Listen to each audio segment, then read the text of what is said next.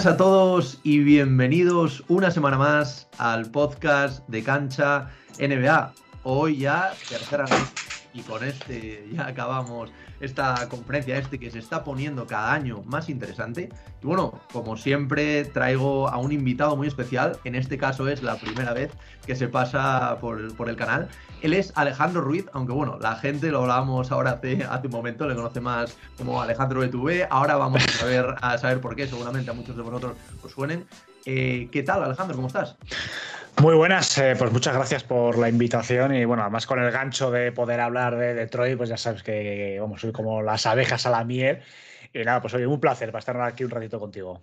Sin duda, sin duda, porque bueno, eh, quizás a lo mejor otros años no apetecía, a ti seguro que sí, pero a, la gente hablar tanto de Detroit, pero este año, ya lo he comentado en podcasts anteriores, a mí es un equipo que me despierta mucho interés y bueno, ahora lo analizaremos en profundidad, pero antes de nada, y como es la primera vez también que te pasas por, el canal, para la gente que, quizás no te conozca, háblanos un poco de, este proyecto de Back to Back, que cada día se está extendiendo más, con más equipos. Y bueno, y luego también te quiero extender la pregunta a por qué los Detroit Pistons.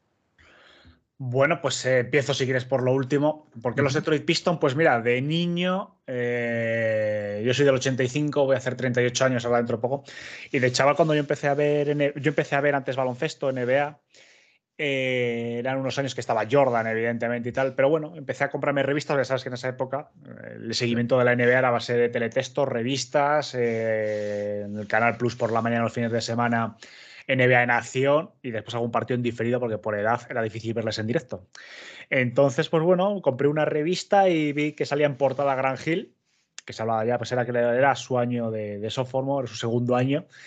Y bueno, pues esas las maravillas que se hablaban de él, posible sucesor de Jordan, etc. Y bueno, pues me empecé a fijarme un poquito más ¿no? en, esos Pistons, en ese equipo. Bueno, me empecé a enganchar, no sé, cogí simpatía y así fue, no sé, a lo mejor si hubiese visto, pues yo que sé, la portada de Gary Payton que estaba en esa época con los Supersonic o cualquier cosa, o de Jordan, en esa época había mucho de Jordan, o, Reggie Miller, tenía un compañero en clase que era súper fan de Reggie Miller, pues a lo mejor se enganchaba, pero no sé, me gustó mucho esos Pistons y me acabé, ya cuando empiezas a entrar en, la historia de la franquicia, ves que hace unos años pues que habían ganado varios títulos, eh, toda la historia, eh, profundizas en lo que es la ciudad, bueno, pues hasta hoy me enganché y la verdad que soy muy, muy, muy fan de de los Pistons. Para mí el 90% de mi afición a la NBA son Detroit Pistons. Y después respecto a Back to Back, bueno, pues es un proyecto que lleva ya más de cinco años. Y sí que es cierto que estamos ampliando últimamente mucho el contenido. Al principio empezó pues con un podcast eh, clásico, eh, abriéndonos poquito a poco paso. Eh, además, fue una época en la que salieron muchos podcasts, Massive NBA, Planeta, o sea, tres o cuatro de los podcasts más fuertes de hoy en día salimos más o menos en la misma época de mediados, de principios, mediados del 18. Y bueno, empezamos a tener éxito enseguida, sobre todo las cosas como son, vamos, es porque por la calidad de los invitados, porque ya al poquito tiempo empezó a venir, ya me acuerdo, invité a Pepe Rodríguez y vino, me acuerdo que nos dio 15 minutos, yo creo que dio 15 minutos diciendo, bueno, voy a daros un poquito, pero voy a ver dónde voy, no, pero, pero genial. Y, enseguida empezó a venir gente, pues ya muy top, Gonzalo Vázquez, Andrés Monge, tal, un podcast muy pequeño. Con esos invitados, pues el crecimiento fue, fue muy rápido. O sea, a, los cinco o seis meses ya estábamos eh, tres, cuatro podcasts más escuchados en iBox de NBA. Más o menos nos mantenemos ahí desde entonces. Y genial, lo que pasa es que bueno, hay que adaptarse, pues cada vez te piden más contenido específico de los equipos, que es donde hemos empezado, ¿no? A, meter podcasts que yo básicamente no entro en el contenido. ellos lo suben, me lo mandan, tal, y pero bueno, genial por la recepción y cosas especiales con el baloncesto, de baloncesto vintage. O sea, estoy empezando y más cositas que vamos a empezar a sacar ahora. O sea, genial. Y nada, ya hasta hoy, pues bueno, eh, muy contentos y nada, seguir tocando un poquito Twitch, pero bueno, alguna cosa especial tampoco soy especialista en Twitch y requiere mucho más tiempo del que yo tengo. Así que bueno, pero bueno, hay que tocar un poquito todos los palos.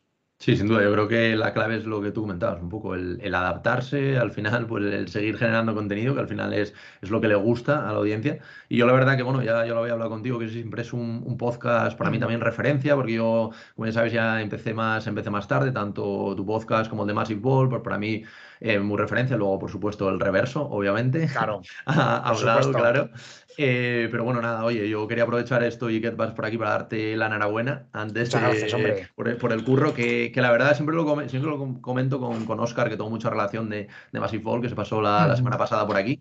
que la gente no sabe el, trabajo que va detrás de cada podcast. Porque al final, pues bueno, tú te escuchas unos 40 minutos de conversación, pero todo ese trabajo tuyo que tuviste que hacer para sacar esos 40 minutos, ya no, ya no solo de preparártelo, sino de edición, de subirlo, de mandarlo a diferentes plataformas. La verdad que, la gente que, hacemos podcast, pues al final también lo, apreciamos más.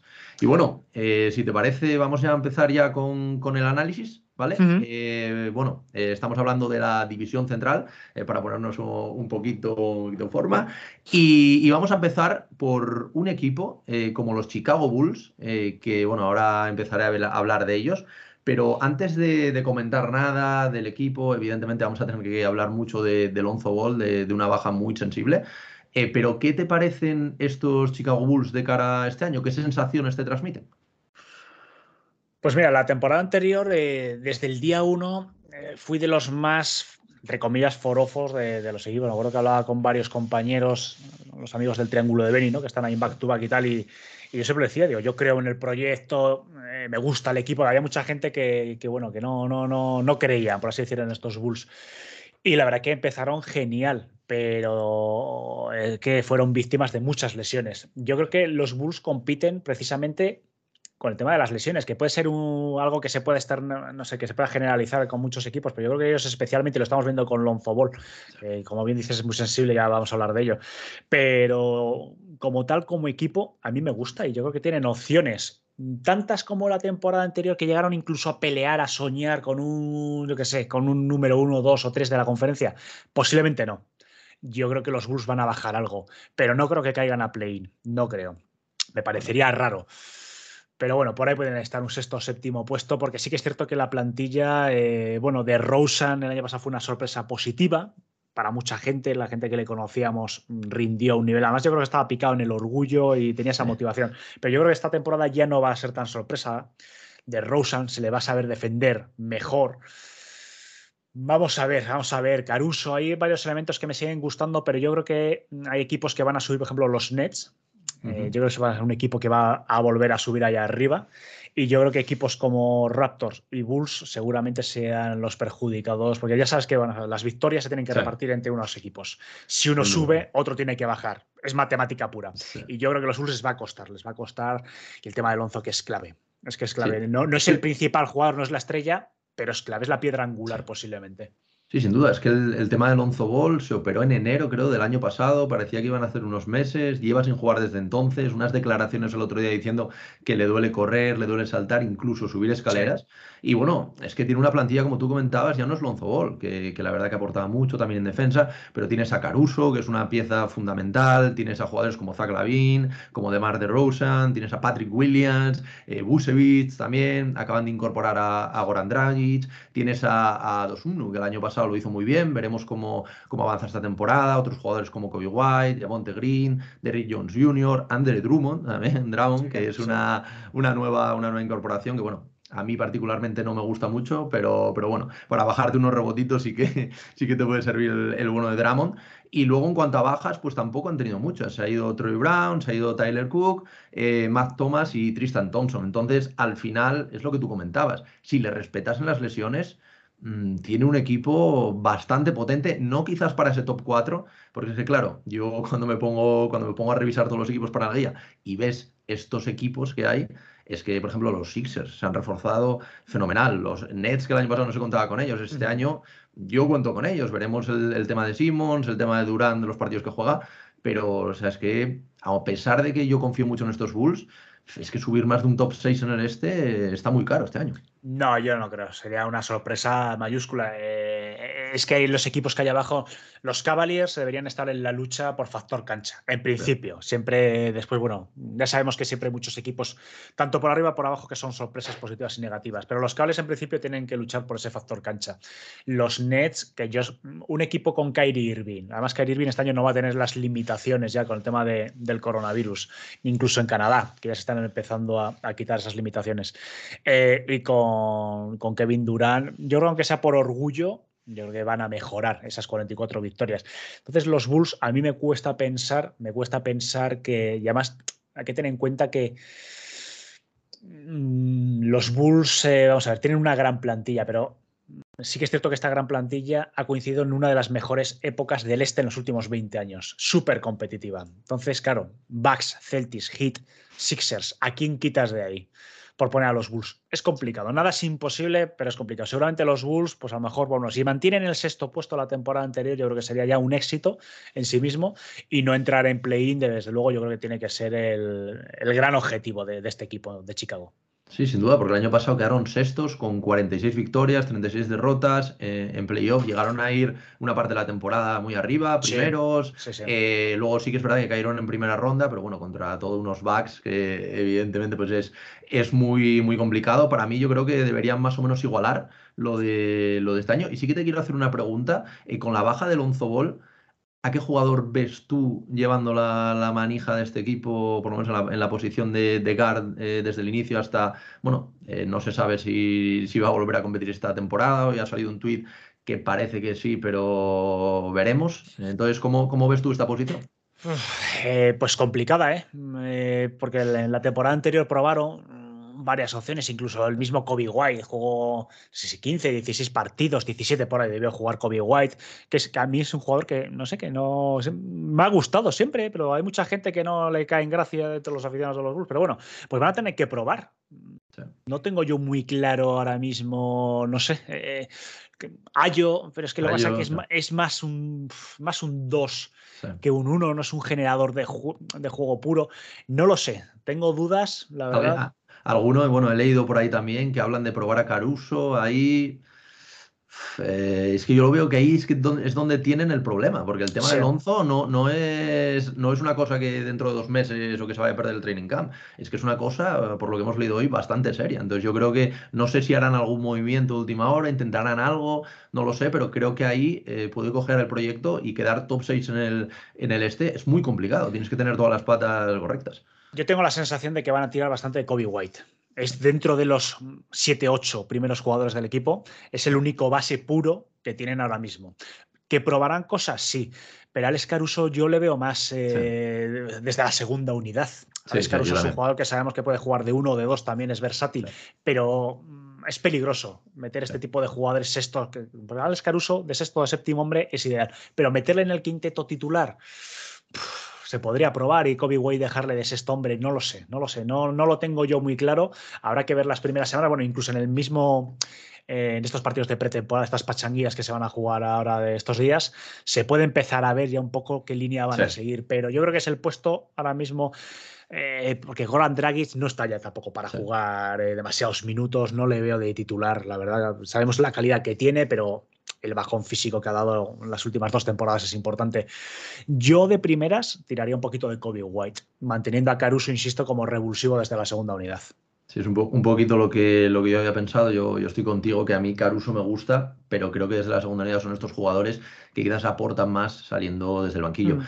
Y bueno, Dime, no, que te iba a decir que también está Dodson, que la temporada anterior tampoco eh, jugó demasiado. Mm. Bueno, tiene 22 años. Eh, Claro, esto es la. Claro, que es que todos los oyentes, bueno, lo saben, pero hay que recalcarlo. Claro, esto es una previsión eh, un poquito de lo que nosotros pensamos. Lo que pasa es que después, a lo largo de la temporada, hay jugadores que te pueden sacar 3-4 minutos y coño, qué bien lo está haciendo este chaval, le voy a dar dos minutos. Y, de lo que empieza en las primeras semanas de octubre o de noviembre a cómo puede terminar en febrero o marzo el equipo, eh, varía mucho. Entonces, hay varias opciones, pero claro, nosotros en principio, por nombre, digamos que sería Kobe White. Perfecto. Y para acabar ya con estos Bulls y pasar al, siguiente equipo, eh, sí que te voy a pedir cuál sería el techo que le das tú ahora y cuál sería el suelo de, este proyecto. de este proyecto, pues es que, claro, con el interrogante de, de Lonzo Ball eh, es complicado. Eh, para mí el techo con este equipo al 100%, el techo sería luchar por factor cancha y soñar en unas semifinales de conferencia. Pero insisto, todos los jugadores al 100%.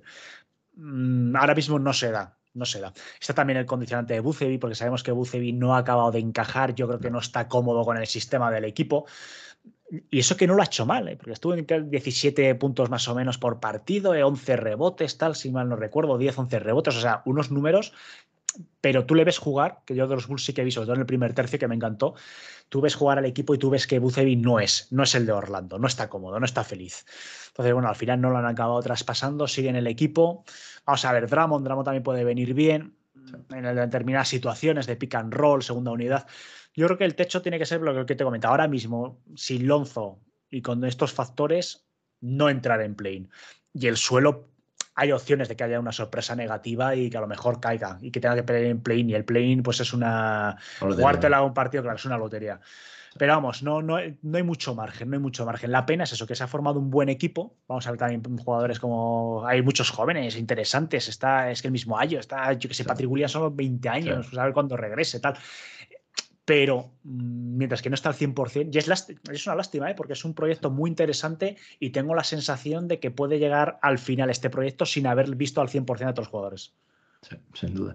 Y bueno, un proyecto muy interesante como, como es el de estos Bulls, a otro que yo creo que este año lo es más todavía, eh, después del movimiento que han hecho, como son estos Cleveland Cavaliers. Bueno, todo, el mundo sabe el, el, movimiento que han hecho por Donovan Mitchell que yo creo que era el, adecuado. Eh, la verdad que yo, bueno, ni yo ni nadie creo que nos, lo, que nos lo esperábamos, no se había hablado prácticamente nada de este traspaso, pero creo que han hecho este movimiento que se tiene que hacer para pasar de verdad a poder competir eh, por estar en playoffs y bueno, quién sabe si a lo mejor dar una sorpresita en, primera ronda. ¿Cómo ves tú a este equipo? ¿Te sorprendió mucho la incorporación de, Donovan Mitchell? ¿Cómo ves el encaje? Háblanos un poquito de, estos cabales. Sí, ha sido uno de los movimientos del verano y, además marca las líneas muy bien cabales de lo que tienen que hacer los equipos que vienen por detrás reconstruyendo o saliendo de esa reconstrucción. Houston, Detroit, eh, Orlando. Se ha marcado muy bien lo que tienes que hacer. Pues, coger jugadores muy interesantes, montar un pack e ir a por una estrella consolidada, aunque mantengas a jugadores como Garland y Mobley. Yo creo que es uno de los equipos más atractivos. Tema del encaje, es una incógnita. En principio, cuando son jugadores muy talentosos, se suelen acabar eh, entendiendo entre ellos. También vamos a ver el entrenador si logra encontrar el encaje de Donovan Mitchell, porque Darius Garland es un jugador que necesita eh, bastante bola.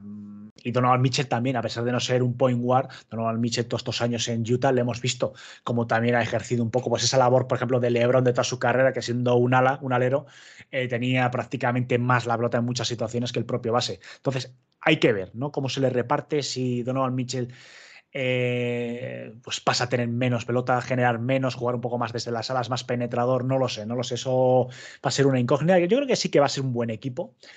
Mm, debería aspirar, porque claro, si tú traes a, Donovan Mitchell, debes ponerte el listón más alto y para mí, lo he comentado eh, ya estas últimas semanas varias veces, que los cables tienen que aspirar a factor cancha, menos yo creo que la apuesta que han hecho sería, entre comillas, un fracaso. Mm, con este equipo no puedes contentarte con quedar el séptimo de conferencia.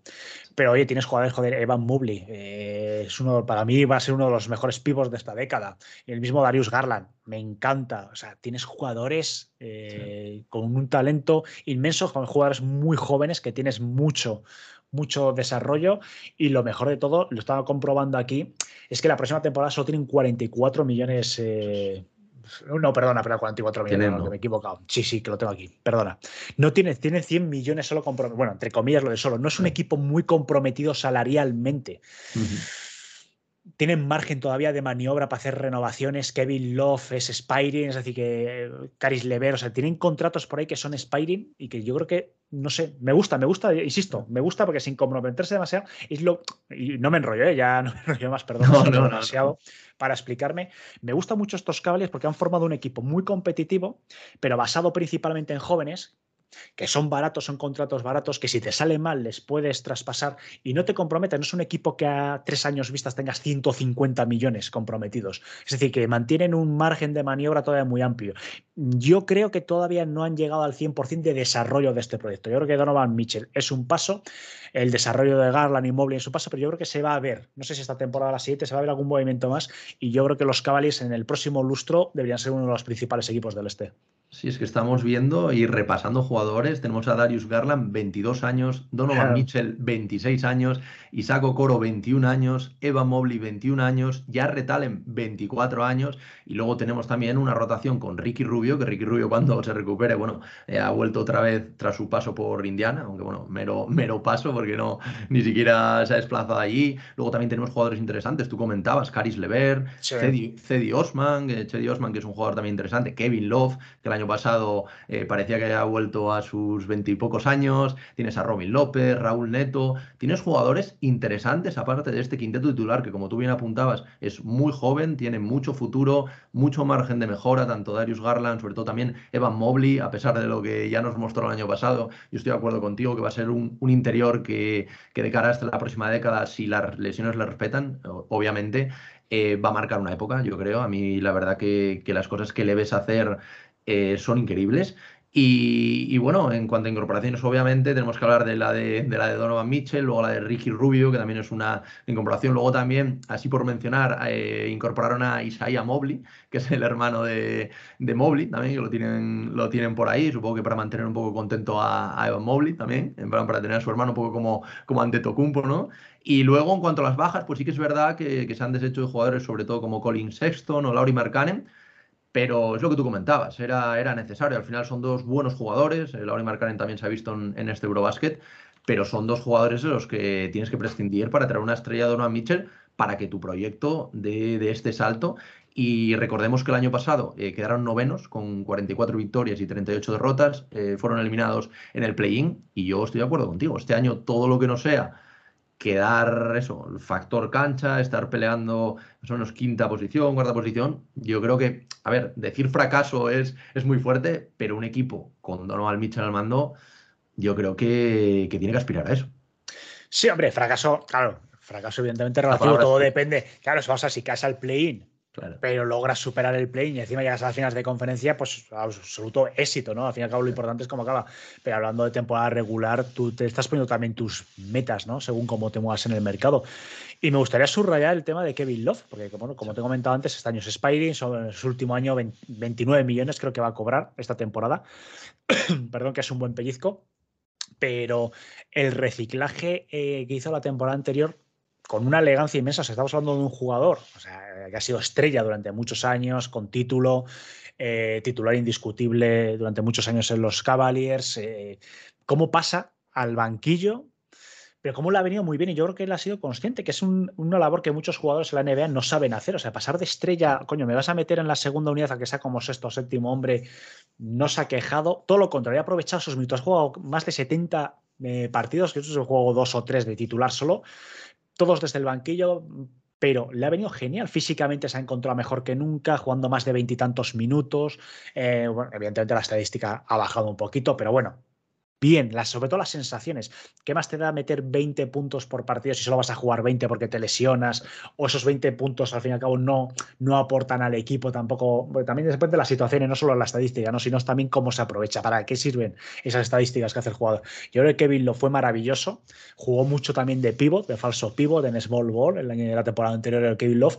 Y me gustaría también comentarlo, ¿no? Porque parece que ya no cuenta tanto en este equipo. Y Kevin Love desde la segunda unidad dio un toque de veteranía maravilloso. Esta temporada seguro que vuelve a jugar principalmente desde la eh, segunda unidad. Y este tipo de jugadores viene muy bien en, equipos tan jóvenes, con jugadores como Garland y tal.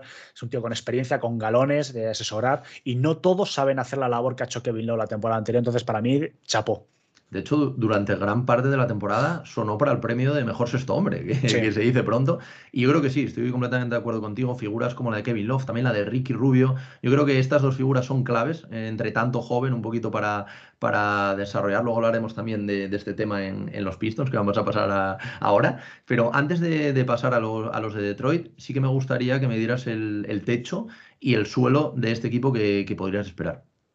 Hombre, yo creo que el techo, yo que sé, equipo revelación y un segundo, un tercer puesto, eh, si todo encaja maravillosamente y tal, podrían, ¿no? por lo menos en alguna fase de la temporada regular, podrían intentar colarse por ahí. Vamos a ver qué tal el inicio, pero para mí el techo es ese, pues un factor, un factor cancha, claro.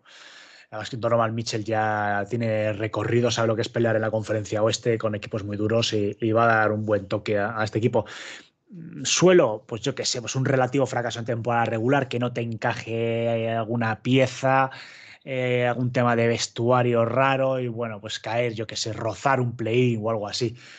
Evidentemente no concibo que el equipo acabe más lejos de un sexto o un séptimo puesto. No, no lo concibo. Por ahí, más o menos. Tiene que estar en playoff de forma clara y soñar, soñar con, yo que sé, pelear unas hipotéticas. Sí, incluso después de mirando a playoff, ¿por qué no soñar con unas finales de conferencia? No creo, ¿eh? no creo porque es un proyecto todavía jovencito, pero tienen que tener techos altos y tienen que ser, tienen que ser ambiciosos. Bueno, pues después de, este equipo, eh, ahora vamos a, pasar a, bueno, a, tu equipo. Ahí vemos la, camiseta. Eh, yo la, verdad que, que, me gusta muchísimo este proyecto. Me gusta también mucho, tengo que reconocerlo, por Kate Cunningham. Es uno de los jugadores, uno de los rookies que he visto que más me han gustado en, los últimos años. Al final, pues bueno, no se llevó el, rookie del año, pero, pero tuvo el nivel para, para ello. Creo que hubo muchísimo nivel el año pasado con, los tres rookies que estuvieron ahí más arriba. Pero es que aparte tienen nombres como Jaden Ivey, tienen a Sadik Bay, que recordemos que todavía tiene 23 años, Marvin Bagley, que es una apuesta de la franquicia que, bueno, a mí particularmente me gusta, veremos cómo sale. Tienen a Isaiah Stewart acaban de incorporar a Bogdan Bogdanovic, que me parece, bueno, ahora, ahora nos comentarás tú, pero me parece un movimiento bastante inteligente también por lo de aportar un poquito de, veteranía. Tienen a Killian Hayes, que hay gente que, que, se olvida de él, pero, pero sigue por ahí. Tienen a Kemba Walker, aunque bueno, parece que no va, no va a contar dentro, dentro del equipo, y otros nombres como, pues bueno, Kelly, Kelly eh, Ah, no, no, Kelly Olynyk no, porque Kelly sí, fue el traspaso. Es de los que ha llegado por Eso, eso, es, que ha llegado por Bogdanovic, que bueno, a mí el traspaso me ha parecido brutal, ¿eh? Ahora hablaremos de mm. ello, pero bueno, pues Alec Barks, eh, Diallo, Isaiah Liver, pues bueno, tienes nombres muy interesantes, sobre todo el, quinteto titular y también la experiencia hasta que te, que te aporta Bogdan Bogdanovic. Pero bueno, ahora ya sí que te voy a dejar a ti, aquí que te explayes, que nos digas qué, qué esperas de, este proyecto como aficionado y también como, pues bueno, experto en NBA que llevas unos cuantos años con esto. ¿Cómo ves a estos Pistons de cara a esta temporada? Yo les veo bien, eh, con mucha ilusión, evidentemente, pero bueno, todos los años se tiene ilusión, esto es así. Aunque vayas a quedar el último, la NBA, precisamente lo que tienes es eso, ¿no? Que de alguna manera te ilusiona para que sigas viendo a tu equipo. Yo creo que el equipo sí que ha tomado el rumbo correcto por fin. Eh, desde el traspaso, fatídico traspaso de Billups por, por Iverson del 2009, parece que el equipo eh, ha estado dando muchos tumbos, alguna aparición esporádica en playoff, algún año bastante decente como el, del segundo año de Billy Griffin y tal, pero parece ¿no? que, que ya se ha tomado un rumbo claro tras la llegada de Troy Weaver y tras meter el equipo en dos años justo cuando se marcha ya Blake Griffin y tal, dos años de reconstrucción dura, algo que desde la marcha de Sia, de Thomas no se veía en los Pistons, no se había reconstruido tan duro con rozando las 20 victorias pues, desde hace, fíjate, pues 30 años prácticamente. Y bueno, pues, eh, pero parece que ha dado sus frutos, ¿no? La suerte de tener el pick número uno justo un año tan competitivo, poder coger a Kate Cunningham. Kate Cunningham es un jugador que desde el high school prácticamente se le ha metido en vena que iba a ser un líder. O sea, está acostumbrado a ello. Tuvo un comienzo un poco complicado, tuvo una lesión, no pudo estar en el training camp y sus primeras semanas ya con Detroit eh, fueron complicadas, que mucha gente parece que se quedó con esa foto fija de sus primeras semanas, sobre todo muy errático en el triple, pero demostró una capacidad de resistencia y de, no eh, no recibir influencias externas, porque a lo mejor uno un chaval con 20 años, todas esas críticas en medios, te hubiese hecho dudar, coño, no voy a tirar de triple porque me da miedo él siguió tirando, que hacía un 1 de 9, un 1 de 10, como estuvo varios partidos, pero bueno, pero sigue tirando, sigue tirando, sigue tirando. Y empezó a llegar. Y los dos últimos, los dos tercios últimos de temporada, eh, Kate Cunningham tuvo un nivel mm, de rookie del año. Después que se lo den a otro, eso da igual, es que al fin y al cabo eso es subjetivo. Pero bueno, pero estuvo ahí, o sea, de un nivel y acabó, de hecho, las últimas semanas promediando un 25-6-5, algo así, que es algo espectacular. Entonces, yo creo que Kate Cunningham es líder, va a ser el líder del equipo sin duda, y después hay elementos que hacen que este equipo esta temporada vaya a dar un paso al frente. ¿Qué se supone ese paso al frente? no lo sé. Yo, yo sé que hay mucha gente que ya empieza a decir que si play-in, tal y que cual. Yo bajaría un poquito el suflé. Yo creo que el equipo tampoco, eh, tampoco es necesario este año entrar en play-in. 30, 32 victorias, algo así, asentar el equipo más o menos ahí, ver que ya es un equipo ganador y el próximo verano ir primero a por un agente libre, porque los Pistons siguen siendo de los equipos que más eh, margen salarial tiene, 40 y poco, además con varias opciones de jugador. Bogdanovic que acaba de llegar, que son 19 millones, pero es que es Spiring. puedes hacer lo que te dé la gana. Y Bagley, que es el contrato más largo, se la renueva tres años, 12, 12 por 3, eh, que tampoco es una apuesta de tirar la casa por la ventana. O sea, es un equipo con un margen salarial inmenso, con varios eh, jugadores como Noel, Barks, e incluso Kevin no está por eso, que se pueden hacer todavía experimentos para ver si se saca algo genial. Entonces, en la situación en la que está Detroit, por lo que tiene que competir, que es ya por ir poquito a poco subiendo, no concibo otro año de, de, 20 victorias, no lo concibo, seguro que no. Pero vamos, que tampoco tienes que tener demasiada prisa, que es que hay muchos fans que ya están empezando, que es normal, ¿eh? Pero bueno. Sí, sí. Más o menos por ahí andaremos. Subiremos un par de posiciones en la clasificación y dejar las cosas ya preparadas para dentro de otro año. Yo creo que sí, ahí habría que dar el salto ya, aspirar a playoff. Es que el, año pasado se habló de, bueno, de uno de los mejores rookies para mí de los últimos años, como Kate Cunningham, pero es que este año llegan dos con muy buena pinta. Llega Jalen Darren y Jaden Ivy, que también es una, apuesta personal de, de, los Pistons. ¿Cómo ves tú a estos dos rookies? ¿Cómo ves su encaje? Porque creo que ambos perfiles son muy interesantes. A mí me gustan mucho los dos. Creo que fueron uno de los grandes triunfadores dentro del draft de, de este año. ¿Cómo, ves a, los chavales en Detroit?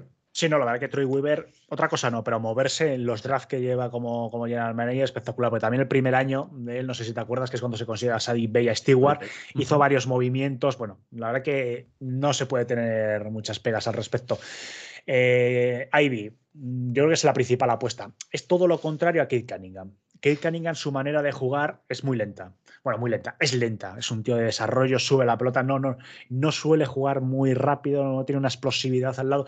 Los Pistons, yo este año creo que van a ser un equipo de los más lentos de la NBA, pero tienes ese factor que es ya de Navy que es un jugador todo lo contrario, súper explosivo, muy rápido, un gran penetrador, un gran finalizador. Entonces, ahí va a estar, ¿no? Ese contraste de tener, va a ser muy interesante, tener un uno, un generador de juego, un base como Kate Cunningham, eh, reciclado, por cierto, a uno, porque su posición natural del high school y universidad era más, más escolta que otra cosa en, muchos tramos, pero bueno. Y ahí vi que es un dos puro, súper veloz. Vamos a ver el tema del tiro de tres, pero bueno, tampoco es una cosa que, me preocupe. Pero va a dar, no sé, un cambio de ritmo que va a ser, va a ser bastante interesante.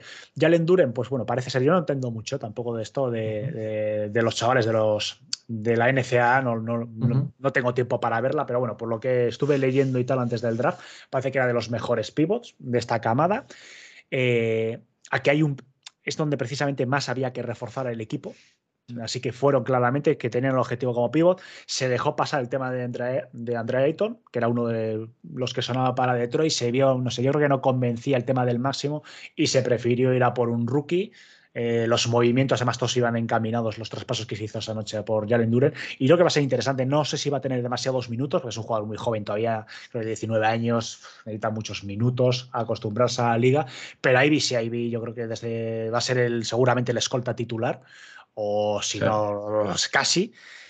Y bien, bien, me gusta, me gustan los movimientos y yo creo que van a aportar. Pero ya sabes que hay que poner siempre los asteriscos con los jóvenes. Eh, hasta que no les ves jugar, no, no, es, lo mismo, jugar en la NBA, obviamente. Efectivamente. Y bueno, siendo un poco sincero, que te veo bastante sincero teniendo los pies en el suelo, a, pesar de, de, tu afición por el equipo, ¿dónde ves tú el techo y el suelo de, estos Detroit Pistons esta temporada? El objetivo está claro, el objetivo es desarrollar a los jóvenes, también que vayan eh, jugando entre ellos, haciendo, haciendo equipo, poquito, y luego lo que tú comentabas, a lo mejor de cara al año que viene, pues probar esta agencia libre, pero este año, esta temporada... ¿Dónde verías tú ese, ese techo y dónde verías el suelo? Quizás, pues como el año pasado, 20 victorias. Coméntanos un poquito. Yo, o sea, yo creo que el techo va a ser o sería, vamos, que todo encaje ser equipo revelación y arañar, aunque sea el último puesto de play-in. Yo creo que se podría ser un techo ya más factible, porque siempre hay sorpresas positivas en todos los equipos. Ya hay calidad. Si llega Bogdanovic y es el Bogdanovic de 20 puntos y 40 de, efectividad, vamos, 40% de efectividad en 3, que Cunningham sigue con el desarrollo, ahí te sale pues, una máquina, se puede soñar, ¿no? Porque hay equipos que sí que se va a poder competir de tú a tú, como los Horn y tal, que este año van a ser, yo creo, los competidores naturales de los Pistons. Suelo, no creo que el suelo sean 20 victorias, pero bueno, un suelo a lo mejor sí que puede ser 25, 26. Es decir, tener tres o cuatro victorias más dejaría regustillo amargo todavía, ¿no? Porque haría generar dudas de, joder, ¿en qué fase estamos? Porque los Pistons eh, no pueden hacer una reconstrucción, y es algo que llevo varias semanas invitados también con otros compañeros. Ayer, por ejemplo, estuve con Fran Merino en su programa y también estuvimos debatiendo de, lo mismo, ¿no? del tema de los Pistons, de que no puede ser una reconstrucción, y yo les insistía mucho, que no puede ser una reconstrucción al uso de decir, bueno, es que tengo seis o siete años para montar otro nuevo proyecto. No. Los Pistons son un equipo histórico que nunca ha estado en este tipo de situaciones más de un año, dos. Llevamos 10 años en la mediocridad, con algún playoff, pero en la mediocridad, sin ganar ninguna ronda de, playoff. Y Troy Weaver llegó con un mandato de, bueno, reconstruye, haz lo que tengas que hacer, pero esto acórtalo lo máximo posible en el tiempo. No estés aquí, no, hagas, por ejemplo, como los Thunder, ¿no? O sea, acumular, digas, coño, llevamos 10 años estando en playo, pues bueno, ¿qué más da 5 acumulando rondas y tal y cual? No. El mandato de Troy Weaver es bastante diferente y por eso yo creo que se va a cortar lo máximo posible. Y yo creo que este año el equipo va a salir ya con, la, con el objetivo de ganar todo lo posible, que eso desde el día 1 es importante. Pero claro, hay que ver también a los demás equipos. Creo que un techo play y un suelo de unas 25 o 26 victorias, yo creo que es realista. Va a haber mejoría, tanto en el suelo como en el techo, evidentemente. Sí, sin duda, sin duda. Yo, yo voy más por el techo. Yo creo que quizá play-in es muy complicado, como por lo que comentábamos antes en este. Pero sí que, por ejemplo, un equipo que a mí me, ha dado bastante bajón es el, los Charlotte Hornets. Y creo que pueden estar eh, compitiendo ahí porque no han hecho casi ningún movimiento. Lo he analizado el otro día. Para mí es uno de los grandes perdedores de, este, de este mercado. Entonces yo creo que sí, que pueden, pueden estar compitiendo ahí. Puede ser una lucha interesante. Y bueno, de los Detroit Pistons eh, pasamos.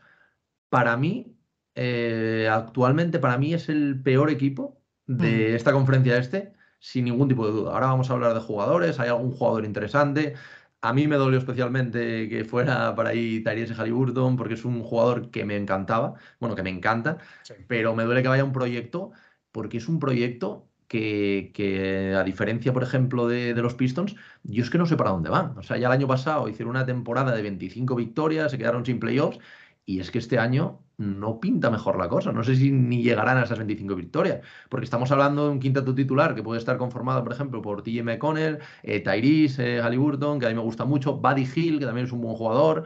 Eh, luego tenemos a Brissett por ahí, tenemos a Miles Turner, que parece que está más fuera que dentro. Y luego, pues bueno, en el banquillo tenemos jugadores como Andrew Nembrand, que es el pick 31, Aaron Nesmith, Chris Duarte, que es otro jugador también interesante que, que, a mí me gusta. Eh, luego tenemos otro que yo quiero ver, aquí, aquí sí que, me gustaría verlo bastante, como es Benedict Maturin, que es una apuesta también personal, es el pick 6 de, este año, pero en general yo creo que han hecho todo lo contrario que los Pistons. O sea, los Pistons han reconstruido, lo han intentado acortar, pero lo han ido haciendo muy bien e incluso han hecho algún movimiento como el de Bojodanovic interesante.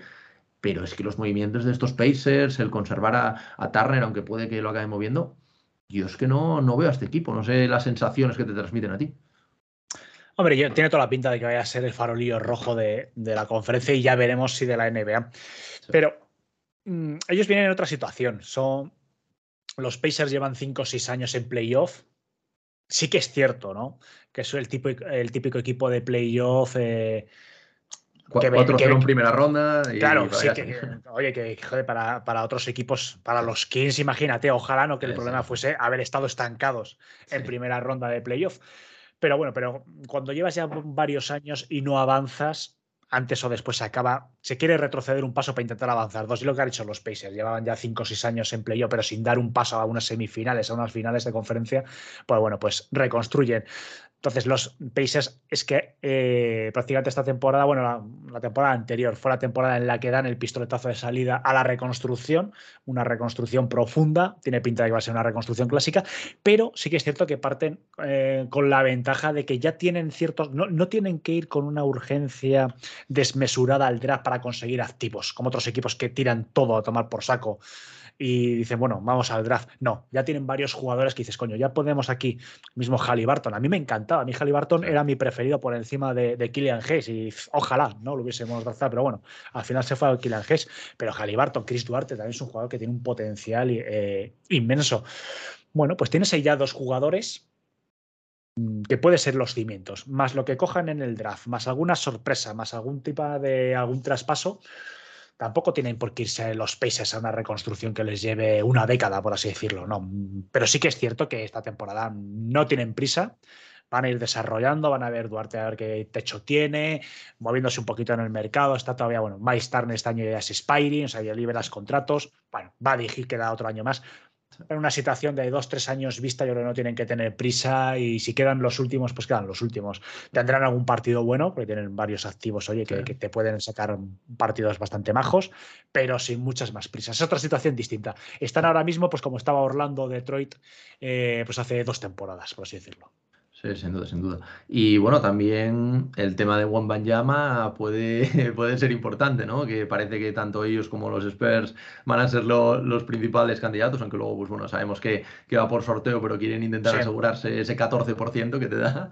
Eh, entonces también, bueno, puede, puede tener algo que ver, pero sí que, sí que da pena, a mí me da pena ver a, a una franquicia histórica. Me pasó lo mismo con los Pistons, ¿eh? porque al final son franquicias históricas, sobre todo también de los 90, que a mí particularmente me, gusta mucho, eh, no sé, me, gusta bastante verlas.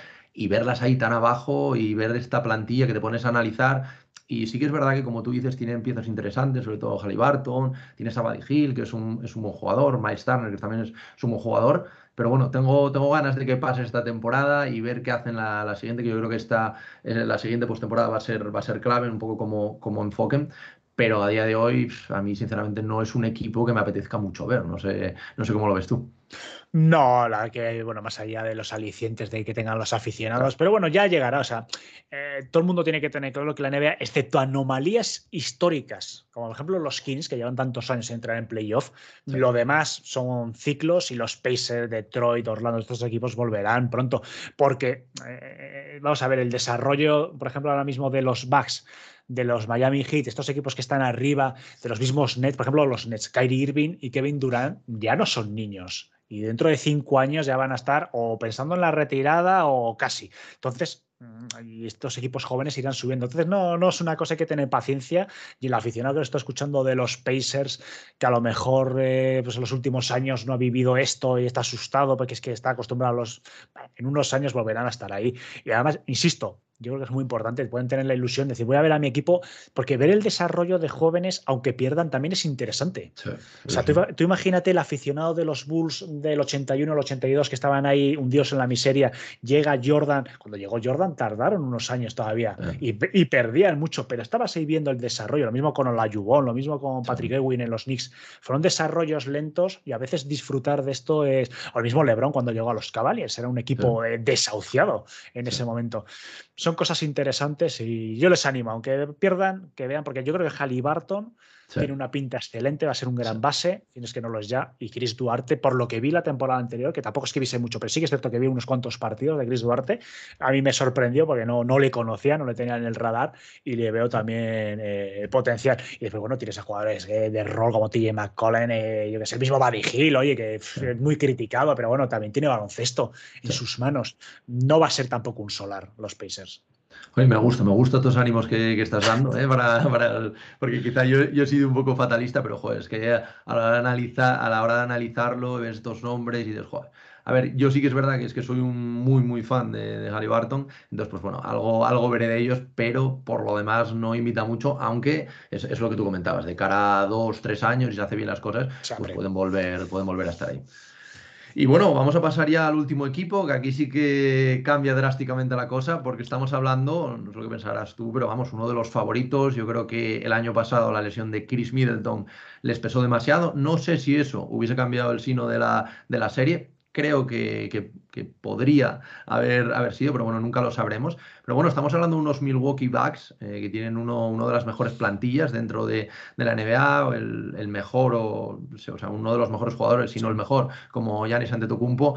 Y luego, pues bueno, eh, trajeron a Your Holiday, que me parece una, una, auténtica pasada de jugador, tanto en ataque como en defensa. Tienes a Wesley Matthews, tienes a Brook López, que bueno, temporada pasada ya bajó un poquito el, el rendimiento que, que, había exhibido durante, durante la temporada del, del anillo y luego, pues bueno, tienes jugadores interesantes en el banquillo como Pat Conaton, Grayson Allen, George Hill, Joe Ingles, Enwora, que es un jugador también que, me, que creo que puede tener más minutos esta temporada. Bobby Portis, por supuesto, que el año pasado lo hizo muy, muy bien. Tienes a Serge Ibaka, que aunque bueno, ya, ya está mayor, pues veremos a ver si puede dar algún, algún minutillo. Luego Buluca Vildoza, Evon Carter.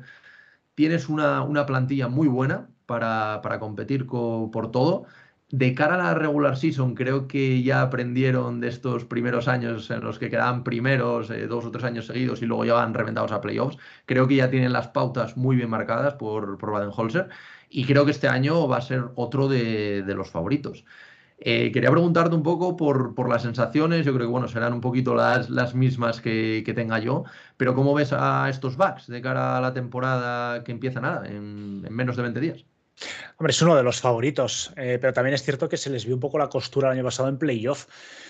Eh, también entendible cuando pierdes a tu segundo mejor jugador, pero no es solo que pierdas a tu segundo mejor, mejor jugador como Chris Middleton, sino es el que te da, ¿cómo te explicaría yo? El que te da versatilidad, te da más juego porque tienes dos jugadores, tanto el primer espada como el segundo del equipo, eh, pues, pocos equipos en la NBA tendrán un, un, primero y un segundo espada tan diferentes en sus habilidades como eh, Giannis Antetokounmpo y Chris Middleton. Chris Middleton es un grandísimo tirador eh, desde fuera.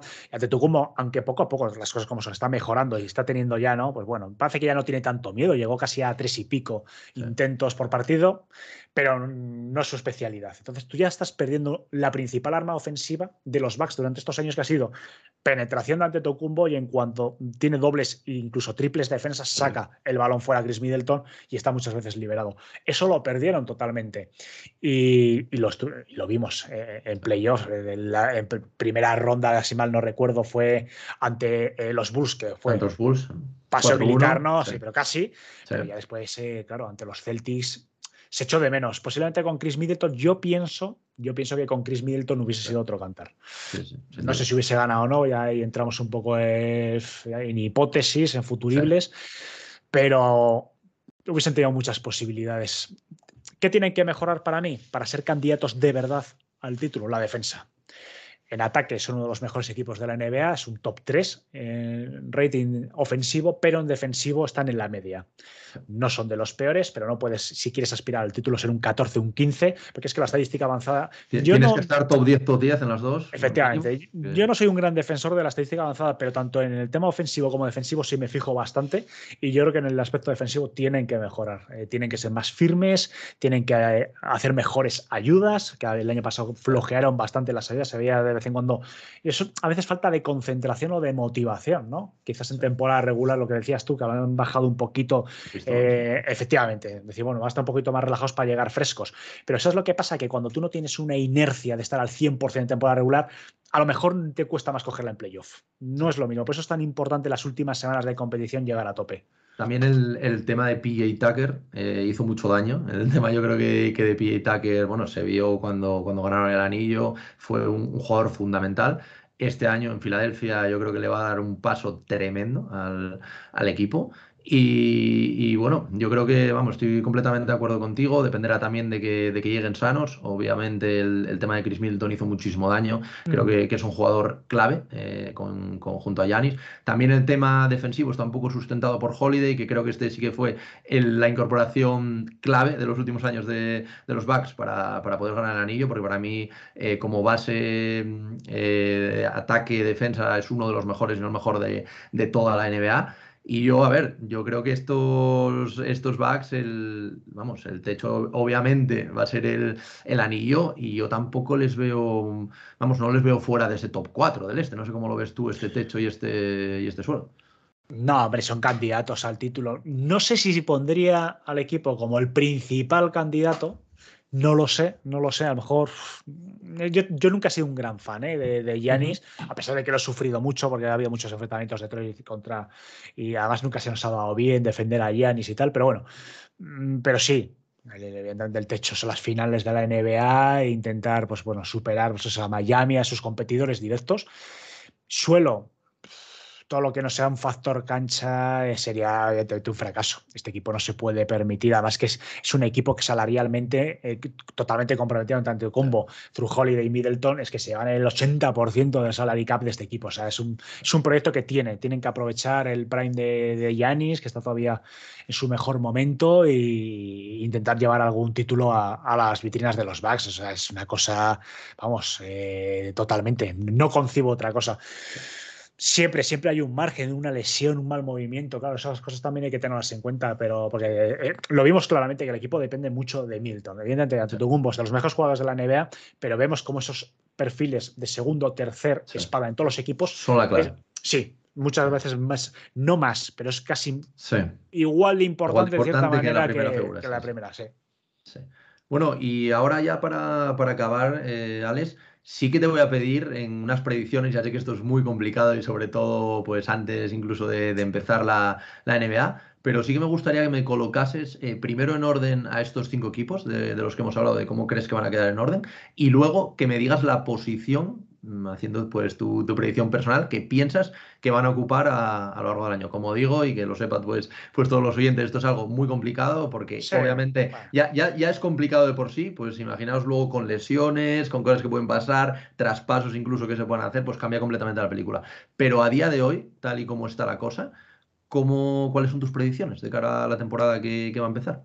¿Qué te digo? ¿El balance o la No, con que, me, con, que, me, digas, bueno, dime un poquito, o sea, dentro de la conferencia este, el puesto que, en el que piensas que van a quedar, en plan, por ejemplo, los backs, pues terceros, yo sé, pues sí, vale, o algo así, más o menos. Un poquito, un poquito por encima para ver un poquito cómo, cómo lo ves tú a día de hoy.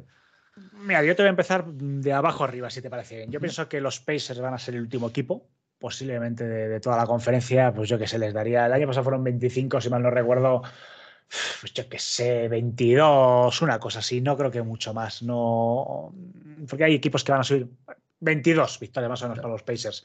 Los Pistons yo creo que van a ser el siguiente equipo. Como te he comentado antes, yo creo que sí que van a estar en unas Vamos a poner 30. Y con la llegada de. Si no hubiese estado Bogdanovich, a lo mejor hubiese dicho 29. Yo creo que con Bogdanovich vamos a ponerle unas 32, 33. Venga, voy a echar por ahí. Voy a ser conservador. Prefiero equivocarme para mal. Eh, por ahí los Bulls no sé, los Bulls. Me pesa 46, sí. Yo creo que, yo creo que, que sin Lonzo Ball, yo creo que el Lonzo Ball no le vamos a ver en toda la temporada. Yo creo que es, yo creo que es más complicado el tema de la rodilla de lo que parece. Yo creo, yo creo que el problema es que no saben exactamente lo que tienen. Y, eso, eso es más complicado. que, Sí, que, que el operar una lesión que sea, perdón de la palabra, jodida, pero sabes dónde es, operas, tratas eso. El problema de Lonzo es que no saben, no tienen muy claro. Yo creo que los Bulls van a bajar algo. 44, 43 victorias ya veremos si logra mantenerse por encima del séptimo puesto.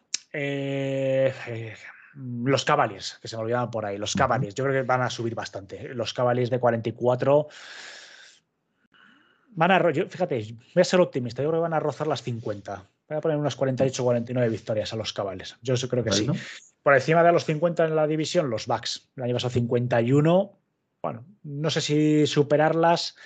Veremos si Chris Middleton está al 100% y el equipo está motivado. Bueno, vamos a poner unas 50. Es que el año pasado fue una anomalía. Hace mucho tiempo que no sería cuatro equipos por encima de las 50 victorias en el este.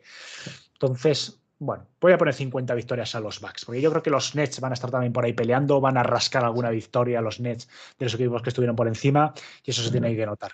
Venga, pues así, 50 victorias a los Bucks. Perfecto, pues lo, dejamos aquí, luego a final de temporada haré un vídeo sacando todas estas predicciones, a ver, a ver, a ver quién se acerca más. Qué miedo. No, esto, esto siempre es complicadísimo. Yo también luego saco un vídeo de mis predicciones y, joder, es que me da hasta vergüenza volver a ponerlo, porque... Nosotros las dejamos, yo las dejo ahí, bueno, que las quiera recuperar, que las recupere, pero prefiero ni oírlas. sin duda, sin duda. Oye, Alex, pues nada, eh, la verdad que me lo he pasado muy bien. Creo que, ha quedado un episodio muy completo, un buen análisis, sobre todo ahí indagando en esos Detroit Pistons que tenía muchas ganas de, comentar contigo. Y nada, oye, eh, desearte la mayor de las suertes con, el proyecto, que sigáis sacando cosas. La verdad que yo ya, como ya te comenté, os conozco hace mucho y para mí sois uno de los podcast referencia dentro de, dentro de España a, los que sigo. Y, nada, oye, a disfrutar de la NBA, que ya nos quedan menos de 20 días para, para que empiece todo esto. Y, nada, que a lo largo del año, si quieres pasarte algún otro día por aquí, a comentar un poco el tema de los Pistons, a ver cómo, cómo va ese equipo, que tiene muy buena pinta, pues ya sabes que, es tu casa y que estáis más que invitado. Pues muchas gracias. Hoy yo cuando quieras me escribes y vengo aquí a hablar de lo que haga falta. Ya nos harás también una visitita a Back hombre, para, para que la gente te conozca más y tal, que eso siempre ayuda. Y nada, muchísimas gracias. Un placer todo lo que sea hablar de NBA y sobre todo de Detroit. Yo encantado. Y para lo que necesites, ya sabes. Perfecto. Oye, pues un abrazo muy fuerte y mucha suerte con, con la temporada. Otro para ti.